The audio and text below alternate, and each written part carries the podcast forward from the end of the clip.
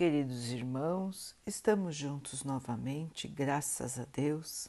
Vamos continuar buscando a nossa melhoria, estudando as mensagens de Jesus, usando o livro Fonte Viva de Emmanuel, com psicografia de Chico Xavier. A mensagem de hoje se chama Ante a Luz da Verdade. Conhecereis a verdade e a verdade vos libertará. Jesus, João 8, 32. A palavra do Mestre é clara e segura. Não seremos libertados pelos aspectos da verdade ou pelas verdades provisórias de que sejamos detentores no círculo das afirmações apaixonadas a que nos inclinemos. Muitos em política, filosofia, ciência e religião se afeiçoam a certos ângulos da verdade e transformam a própria vida numa trincheira de luta desesperada, a pretexto de defendê-la, quando não passam de prisioneiros do ponto de vista. Muitos aceitam a verdade, estendem as suas lições, defendem a sua causa e proclamam os seus méritos. Entretanto, a verdade libertadora é aquela que conhecemos na atividade incessante do eterno bem. Penetrá-la é compreender as obrigações que nos competem.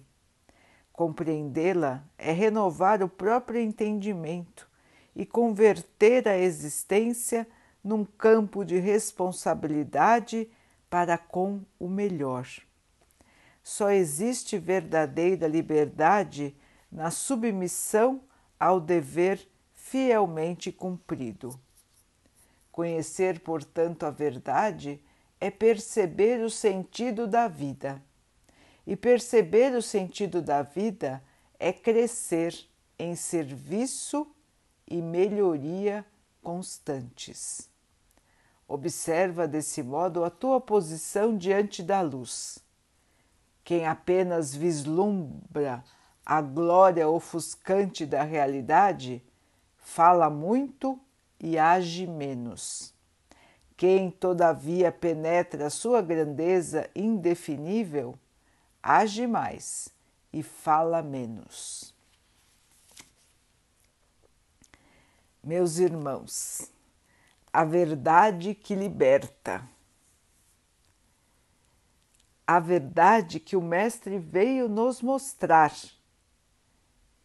que a vida continua, de que estamos aqui de passagem e que o que interessa é fazer o bem e é nos melhorarmos como seres eternos. Meus irmãos, fora disso, tudo é passageiro. Fora disso, tudo muitas vezes é ilusão. E nós precisamos estar atentos para não nos deixarmos levar pelas falsas verdades pelas verdades parciais, que são as mais comuns aqui no plano terreno. Muitos de nós seguem esquecidos dos ensinamentos do Mestre, da verdade que ele nos mostrou a sua ressurreição, a sua vitória diante da matéria, o seu exemplo de amor, de humildade, de caridade. Nós esquecemos, não é, irmãos? E nos iludimos com o dia a dia, nos iludimos com as promessas da vida na matéria e a verdade fica lá, esquecida no nosso ser. Nós acabamos nos tornando mensageiros da verdade parcial, da verdade pequena, da verdade, das verdades da terra, passageiras. E tantas e tantas vezes nós até brigamos com os nossos irmãos por conta de aspectos tão pequenos da vida terrena. Um time, um grupo político, um grupo religioso, uma opinião morar num país ou morar no outro país. Vejam, irmãos, são todos aspectos passageiros e que nos fazem brigar, muitas vezes lutar e entrar em guerras. Para quê, meus irmãos? Para quê? Nós todos somos filhos de Deus irmãos de Jesus. E a única verdade absoluta é que estamos aqui de passagem para nos melhorarmos e daqui partiremos para o plano espiritual.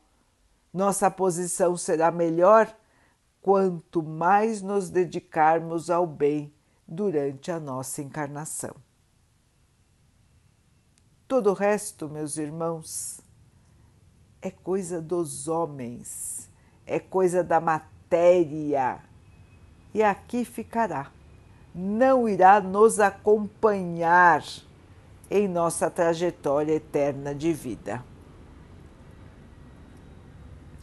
Assim, irmãos, é hora de ter consciência. É hora de examinar a vida como ela realmente é uma pequena passagem. E é hora de arregaçar as mangas e trabalhar no bem, falar do bem, levar o bem onde quer que estejamos. Meus irmãos, a Terra precisa da nossa transformação para poder se transformar e estamos vivendo justamente o momento da mudança, o momento da virada, o momento em que a Terra começará mais firmemente e mais rapidamente o seu, a sua trajetória de melhoria. Meus irmãos, não esqueçam da verdade que o Mestre veio nos ensinar. Não se deixe enganar por coisas passageiras, menores, apaixonadas e, por isso, enganadas. Meus irmãos, vamos seguir no amor, na luz, no exemplo do nosso Mestre Jesus. Vamos então orar juntos, irmãos, agradecendo ao Pai por tudo que somos, por tudo que temos, por todas as oportunidades que a vida nos traz para a nossa melhoria. Que possamos nos fortalecer no amor, na verdade, e assim caminharmos para a nossa evolução.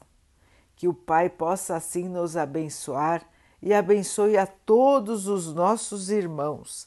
Que Ele abençoe os animais, as águas, as plantas e o ar do nosso planeta. Que possa abençoar a água que colocamos sobre a mesa para que ela possa nos trazer a calma e que ela nos proteja dos males e das doenças. Queridos irmãos, fiquem, estejam e permaneçam com Jesus. Até amanhã.